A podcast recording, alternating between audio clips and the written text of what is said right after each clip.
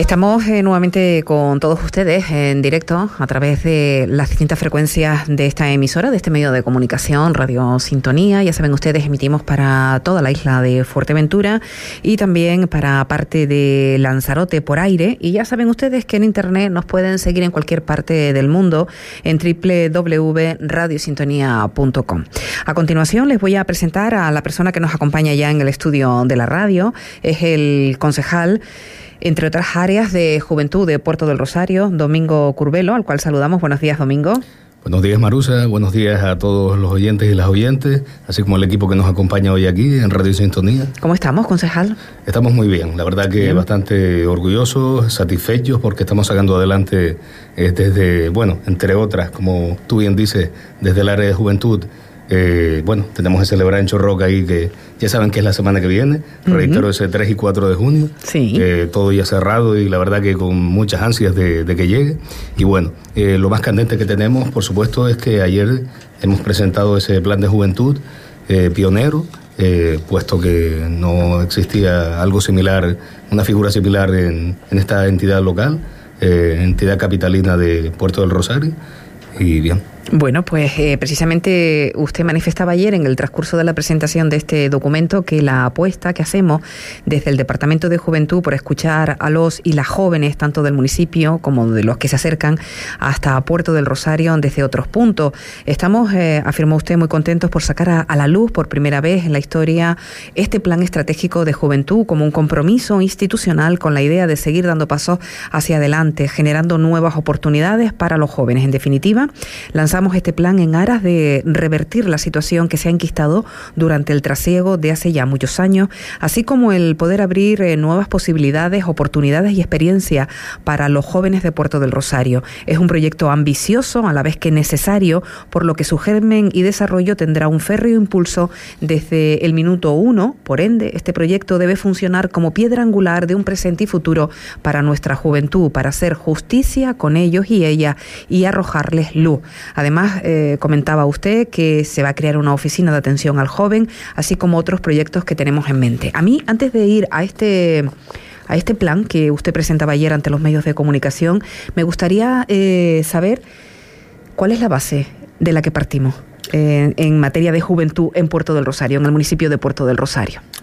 En Puerto del Rosario, eh, bueno, yo ya lo sabía por la anterior concejala, doña Lilian Concepción, eh, bueno, que había una situación, una especie, bueno, mm, complicada. Eh, cierto es que en el segundo trimestre de 2021 ya empezó el diagnóstico, puesto que se, bueno, se adjudicó, se licitó y se adjudicó a una empresa, en este caso Mencomia SL, cuyo representante estuvo ayer con nosotros a Chamán Club y le agradezco enormemente, puesto que eh, él viene de Tenerife y tuvimos que concretar fechas ahí eh, también para la agenda del señor alcalde. Y bueno, ayer pudimos fraguar esa presentación del primer plan de juventud. Eh, la situación es la siguiente. Cierto es que hemos detectado a través de ese diagnóstico que se empezó a hacer en el segundo trimestre de 2021, es un diagnóstico que era preocupante en el sentido de que había una desafección de los jóvenes y las jóvenes de Puerto del Rosario, puesto que no tienen acceso a información, eh, están desafeccionados y es más, eh, como ya manifesté ayer también, agravado por el tema de la pandemia y bueno, eh, otras cosas sobrevenidas que han venido, que bueno, que no terminan de, ubicarlos dentro de, de, lo que es, vamos, una sociedad, por decirlo así.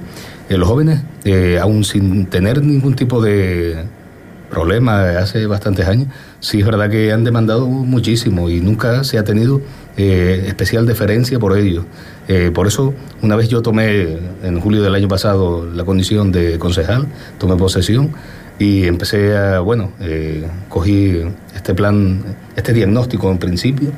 me empecé a dar cuenta de cosas, claro, una vez que la empresa me da ese diagnóstico, yo empiezo a analizarlo concienzudamente y demás, me doy cuenta de que hay una cantidad de fallas que ha tenido no solo la administración, sino también como sociedad muchas veces. Mm, y los jóvenes están ahí, los jóvenes, eh, ese diagnóstico no es negativo, como, como dije también ayer, eh, hay cosas especialmente positivas, eh, más allá de que tengan una desafección, tengan una serie de problemas como es la empleabilidad, falta de desinformación, el tema de las relaciones afectivas y demás, que es muy importante además, puesto que en la educación yo creo que es la, educación es la piedra angular de todo en esta vida. Y bueno, cierto es que a través de ese diagnóstico yo al menos, Marusa, eh, me di cuenta de que teníamos que tomar cartas en el asunto y a través de ese diagnóstico eh, ha pasado una serie de meses y ya hemos podido elaborar ese primer plan. Eh, por lo que usted me está contando, el sentimiento de los jóvenes hacia la sociedad, hacia el resto de la sociedad, porque ellos no dejan de formar parte de la sociedad, es que no se les tiene en cuenta, ¿no? Eh, ¿con qué, con, mm, ¿Para qué se cuenta con los jóvenes?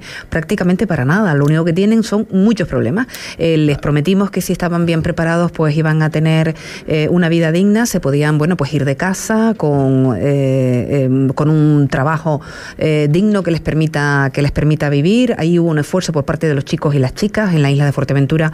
Eh, sabemos que muchas familias, a pesar eh, de no tener eh, los medios económicos suficientes, siempre han apostado porque sus hijos e hijas vayan hacia los estudios universitarios, hacia tener una formación profesional adecuada. Eso implica, bueno, pues mucho esfuerzo por parte de las familias que no cuentan con todo ese esa parte económica que es necesaria para alquilar pisos, para pagar asignaturas, para pagar clases particulares, en fin. Y al final la realidad es que esos chicos y chicas, eh, por muchos estudios que tengan, eh, también se les hace difícil el poder conseguir un, trabajo que les permita marcharse de casa. Hoy los días los chicos y las chicas tienen 30 y todavía siguen con, con la familia, ¿no? No, no, no pueden hacer su vida como, como ellos quieren. Eh, quería poner el acento en que al final no se cuenta con ellos prácticamente para nada, ¿no? eso sí, para criticarles en el sentido de que no trabajan, de que no estudian, y esa no es la realidad de la gente joven. Sí, sobre todo en estos, en estos días que te digo, eh, bueno, estamos pasando ahí por, bueno, eso más allá de los dos años que llevamos de pandemia y demás, pero yendo ahí al trasfondo y al subterfugio, eh, sí es cierto que, bueno, indicando ahí lo primero que decía, sí es verdad que ellos se sienten desoídos, pero también hay que decir que eh, de poco que nosotros hagamos desde la administración, en este caso la entidad local, así como pueden ser instituciones supramunicipales como un cabildo, un gobierno de Canarias, ellos eh, responden. Responden, responden rápidamente además. Hay que tener en cuenta que nosotros este primer plan estratégico de juventud 2022-2025, que impulsamos desde el Ayuntamiento de Puerto del Rosario, eh, está también bebiendo de la fuente de una ley de juventud que todavía está en proceso. Eh, anteriormente el espectro de los jóvenes se tornaba entre los 14 y los 30 años. Ahora mismo es, eh, se el abanico se ha ampliado, es desde los 12 hasta los 35 años. Claro, de los 12 a los 35 años, eh, Marusa, eh, hay un, diferentes necesidades, no es lo mismo un adolescente de 14 o 15 años, las demandas o las inquietudes eh, y el asesoramiento que puede llevar que un joven de 30, 31 años. Respecto a lo que tú dices del tema de la emancipación, sí, es preocupante.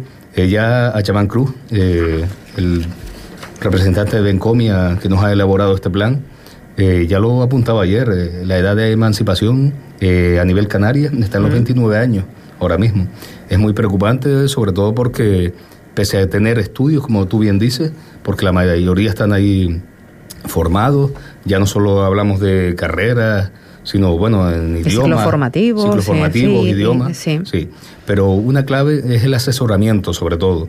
Eh, se trata de asesorarlos en el sentido, así como lo hacen, bueno, en los centros educativos, puesto que está en su sino hacerlo. Pero nosotros también eh, podemos ir desde una oficina de juventud, intentar asesorarlos para que, bueno, y no desdeñar tampoco eh, la importancia que tiene la formación profesional. Es como, bueno, eh, la oveja negra que, suele ser... Eh, pero yo creo que eso, eso concejal ha ido cambiando con, el paso del tiempo. Ha cambiado bastante, afortunadamente. Y bueno, pues ya la formación profesional es una tiene un abanico amplísimo de de chicos y chicas que van completando sus estudios, incluso se vuelve de la universidad y se hacen distintos ciclos de formación profesional, por lo menos lo que nosotros conocemos en Fuerteventura, la empleabilidad, es muy, alta. Allí, aquí hemos comentado con, con eh, los coordinadores, eh, por ejemplo, del IES Puerto del Rosario, que, que, en fin, que mm, eh, los chicos y las chicas, desde que terminan su, o antes de terminar su formación, ya están empleados. Igual pasa con el Majada Marcial, o sea que la formación profesional te abre una puerta. Eh, directa hacia, hacia el empleo. Estaba repasando los datos que ayer trasladó el Ayuntamiento de Puerto del Rosario tras la presentación de este plan de juventud del municipio de Puerto del Rosario, con el cual estamos hablando en estos momentos con el concejal responsable del área, con Domingo Curvelo, y la muestra que se hacía, la encuesta que se hacía de la población joven que está situada en el municipio de Puerto del Rosario en 12.607 personas. Eh, se encuestaron a 800 personas. la empresa dice que bueno que es una, una buena representación de lo que pueden eh, de lo que pueden sentir y percibir los jóvenes del, del municipio y bueno eh, nos vamos hacia distintos aspectos como usted decía porque entre los 12 y los 35 años hay hay bueno pues una, una amplia franja, franja de, edad y efectivamente como usted dice no es lo mismo un niño de 12 años que un joven de 17 o 18, ¿no? O ya más hacia la madurez que puede estar rondando eh, los 30. Cultura y ocio tiempo libre, empleo y emancipación, educación no formal y en valores. En fin, eh, información eh, es lo que están ahora mismo reclamando los chicos y las chicas a los que se han entrevistado en, esa muestra ¿no? que ha realizado la, la empresa. Usted dice que lo primero que va a hacer el ayuntamiento es abrir una puerta a la información, a que los chicos tengan un asesoramiento. Por supuesto, eh, lo he manifestado varias veces, igualmente en la rueda de prensa ayer también. Eh, es un reto que yo tengo ahí desde la Concejalía de Juventud del Ayuntamiento de Puerto del Rosario, pero sí es verdad que mm, incluso quiero antes de que acabe este año eh, poder ahí, si no fraguarlo, pero sí que esté esa oficina de información al joven. Y bueno, tenemos la, la posibilidad de, de usar uno de los locales que tenemos ahí en ese centro comercial La Rotonda. Sí. te digo, una ambición marusa que tengo ahí porque es importantísimo. Y cuando usted habla de una oficina de información a, los jóvenes, ¿a qué se refiere concretamente? Porque en muchos casos, ayer, eh, por ejemplo, estábamos eh, comentando que cuando se abre la, a la participación ciudadana, habitualmente en las administraciones, no solo en Fuerteventura, sino en el resto del archipiélago, lo que hace es que esa eh, participación ciudadana habitualmente pues está centrada en temas que no tienen trascendencia mm, y que los grandes temas, las administraciones públicas, según la opinión que se vertía ayer en este medio de comunicación, pues no consultan a los ciudadanos en esa participación sobre temas eh, trascendentales, como puede ser, por ejemplo, un documento territorial, en fin, eh, eh, una, una bueno, pues ordenanza municipal determinada, en fin. Cuando usted habla de oficina de información, ¿a qué se refiere concretamente? Yo me refiero básicamente a asesoramiento. Es un tema de asesoramiento, de información y sobre todo que no estén ahí perdidos, por decirlo así. Por eso, por eso le pregunto exactamente a qué se refiere. Yo, he manifestado también eh, en alguna otra ocasión que yo no quiero que la administración local, al menos desde las competencias que ahora tengo yo, eh, lo vean como un ente ajeno. Eh, lejano, que es algo que no pueden, precisamente para como nexo, como nexo entre la administración y, en este caso la, la, juventud de este municipio, ellos puedan sentirse, bueno, que Mm, pero a todos los niveles, Marusa. Eh, sobre todo asesoramiento. El laboral, eh, en materia de vivienda. Laboral, empleabilidad, en materia de, vivienda, también. En materia de vivienda también es otra cosa que ayer no lo saqué a relucir, pero sí quiero hacerlo hoy aquí. Eh, me voy a desquitar, puesto que así como hemos presentado ese primer plan estratégico de juventud de Puerto del Rosario, siendo pioneros, nosotros ya tenemos aunque lo he dicho también en, medios muchas veces, ese Instituto Municipal del Suelo y la Vivienda, eh, que va a servir sobre todo para agilizar los eh, todos los proyectos que tenemos ahí en materia de vivienda. Eh, la ley canaria de vivienda, que es de 2004, hace 18 años, estaba un poco obsoleta ya.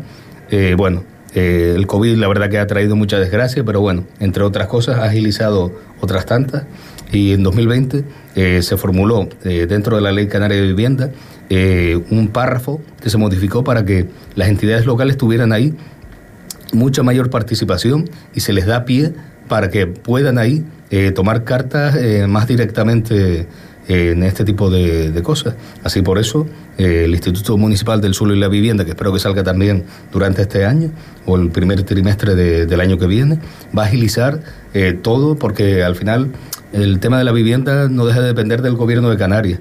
Eh, haciendo esta figura eh, a nivel eh, municipal, la verdad que podemos agilizar un montón de cosas y, y sí es cierto que tengo una ambición por, por sacarlo adelante, puesto que es muy necesario.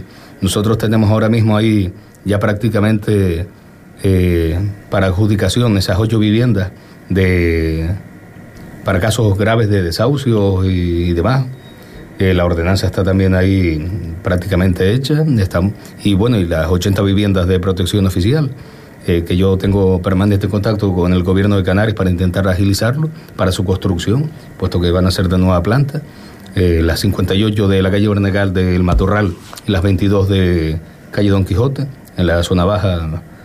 Y y es una necesidad latente ya no solo de la población en general, de los jóvenes, por ende, y a colación de, bueno, de, del tema de la emancipación que De todas maneras, eh, lo que usted nos, nos está contando, que ya se lo hemos trasladado en distintas ocasiones a los oyentes de la radio, esas 80 eh, viviendas de, promoción, más esas 8 urgentes. Eh, por cierto, ¿cuándo estarán las urgentes? Que son para casos, pues lo dicho, ¿no? Casos graves. para casos graves. De un momento a otro se produce un, un, desahucio y ahora mismo el ayuntamiento pues no tendría para, para ofrecer una vivienda a esa familia que está desahuciada, sino que, bueno, lo que hace el ayuntamiento desde asuntos sociales es intentar hacer frente al alquiler, buscarles una, una vivienda y, y, hacer frente, a, como digo, económicamente a los pagos por lo menos de los primeros meses del alquiler para esa familia.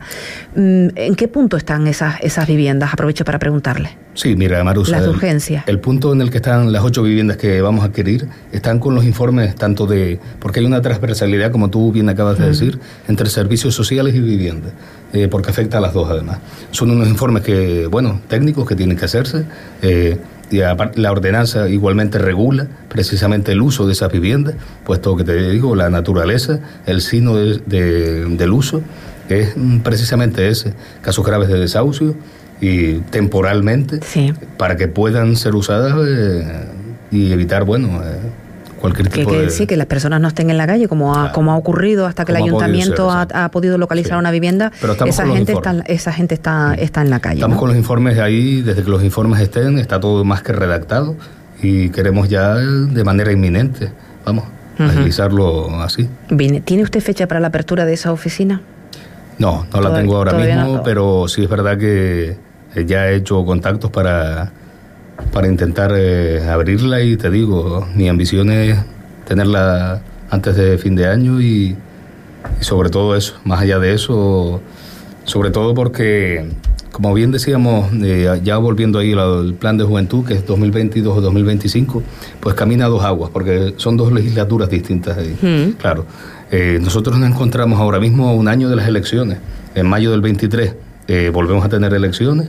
Eh, esperemos que podamos repetir y podamos continuar, porque sí es cierto que es algo que es un Vox Populi, pero, pero no deja de ser cierto que en cuatro años se pueden hacer cosas, pero hace falta una continuidad y esperemos que podamos seguir para, para poder fraguar todo este tipo de proyectos que tenemos, más allá de lo que hacemos ahí en el día a día, eh, festivales, eventos, pero este tipo de cosas que son a largo plazo o medio largo plazo, por decirlo así, sí es verdad que eh, nos amparamos en que tengamos esa confianza de nuevo. Sí, pero usted dice que va a dos, a, bueno, pues eh, en dos, en dos legislaturas, ¿no? Sí, sí, claro, porque este plan, eh, primer plan de estratégico, claro, 2022-2025, 2023, mayo, puede cambiar el signo, pudiera ser y ya luego ahí nosotros tenemos la confianza de que siguiendo nosotros vamos, eh, vamos a ir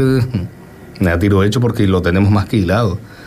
Pero sí es verdad que hace falta ir también por parte de la ciudadanía que bueno que, examine, que valore y que bueno, que confíen que nosotros ahí tenemos un proyecto, un proyecto que no se eh, cierne solo a una legislatura, sino que necesita de una continuidad para fraguar eh, fructuosamente todo este tipo de proyectos que desde diferentes áreas, incluyendo las mías, por supuesto, eh, podamos llevar a cabo.